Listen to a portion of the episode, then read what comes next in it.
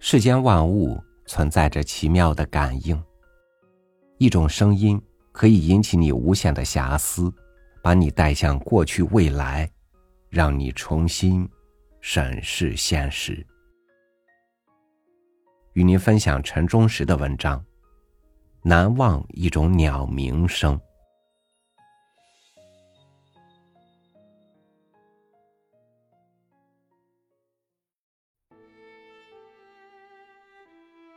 在乡村生活和工作的几十年里，每到公历五月中下旬的初夏时节，无论是行走在乡间土路上，亦或是坐在月光朦胧的自家小院里，就会听到“酸黄酸咯，酸黄酸咯”的鸟叫声。在乡村叫得上和叫不上名字的诸多鸟儿中，最让人亲切的鸟叫声，莫过于这种被乡人称作“蒜黄蒜哥”的鸟儿了。没有任何神秘的因由，这种鸟叫声提醒庄稼人，麦子黄熟一点就要及时收割一点，不能等到整块麦子全黄熟了才收割，那样。往往会被骤来的暴风雨毁了成熟的，也是即将到口的麦子。其实，麦子一边黄熟一边收割，这是任何一个庄稼人都明白的常识，谁也不会太在乎空中响着的这种提醒。然而，人们对蒜黄蒜歌的鸟鸣声和对这种鸟儿的亲切感。在于它传达的小麦即将成熟的喜讯。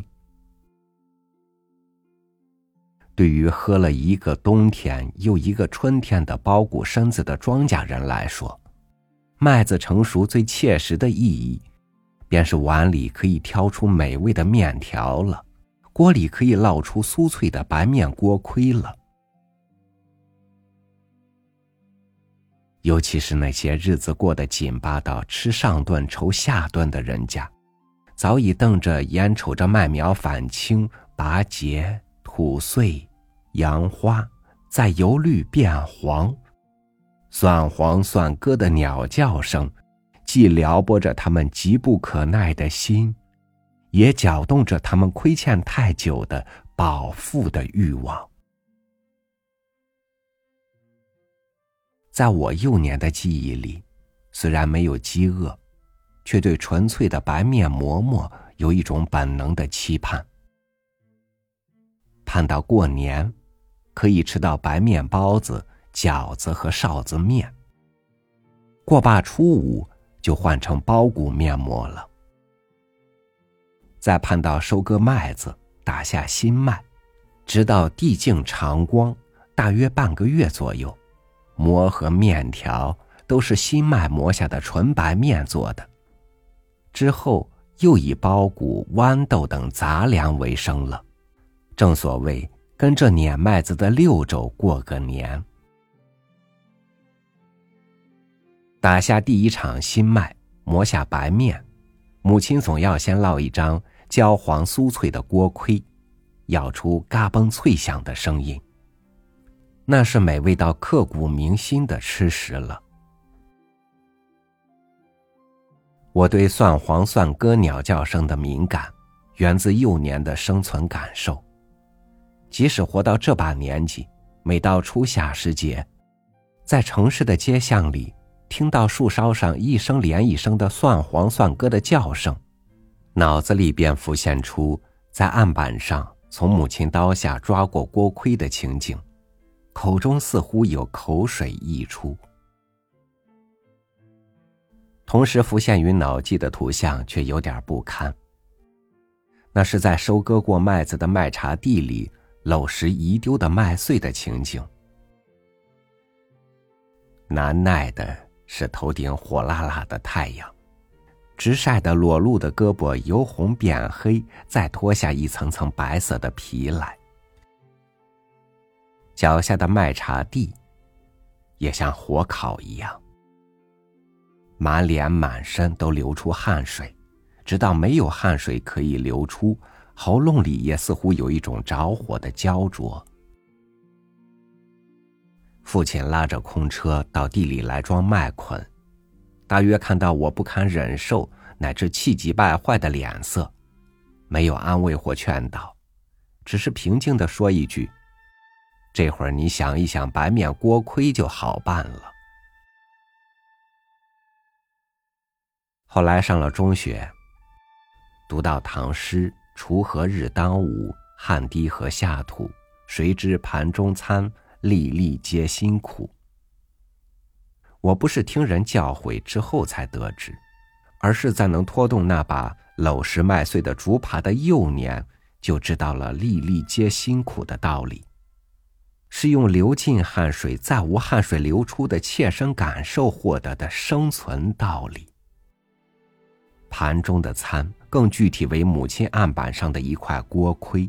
或一碗纯粹麦子白面做成的面条。我对这位已记不得名字的诗人产生了敬重和亲近感。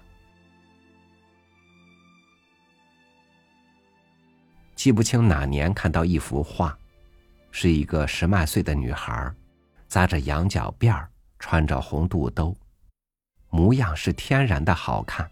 正在收割过麦子的麦茬地里捡拾麦穗，我看见这幅画面，当即想到我拖着耙子搂拾麦穗的情景。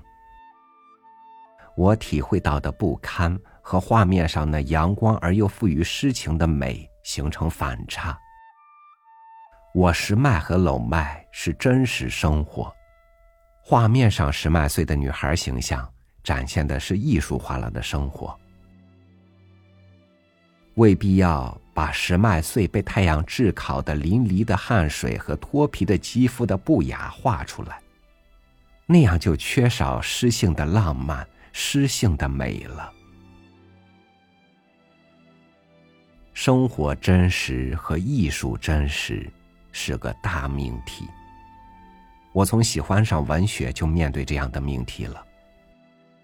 几十年过来，依旧朦朦胧胧。莫衷一是，姑且不赘，倒是宁可淡忘幼年搂麦穗、拾麦穗的记忆，多欣赏画中所洋溢的诗性韵味，当会有一种解脱的轻松。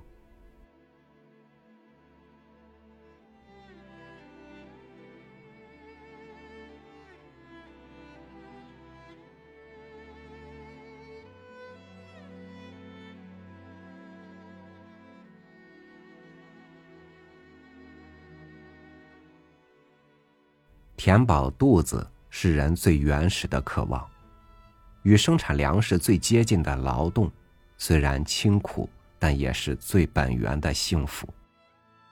于是，那些提醒我们要懂得及时把握时机、珍惜幸福的声音，怎么能不是动听的呢？感谢您收听我的分享，祝您晚安，明天见。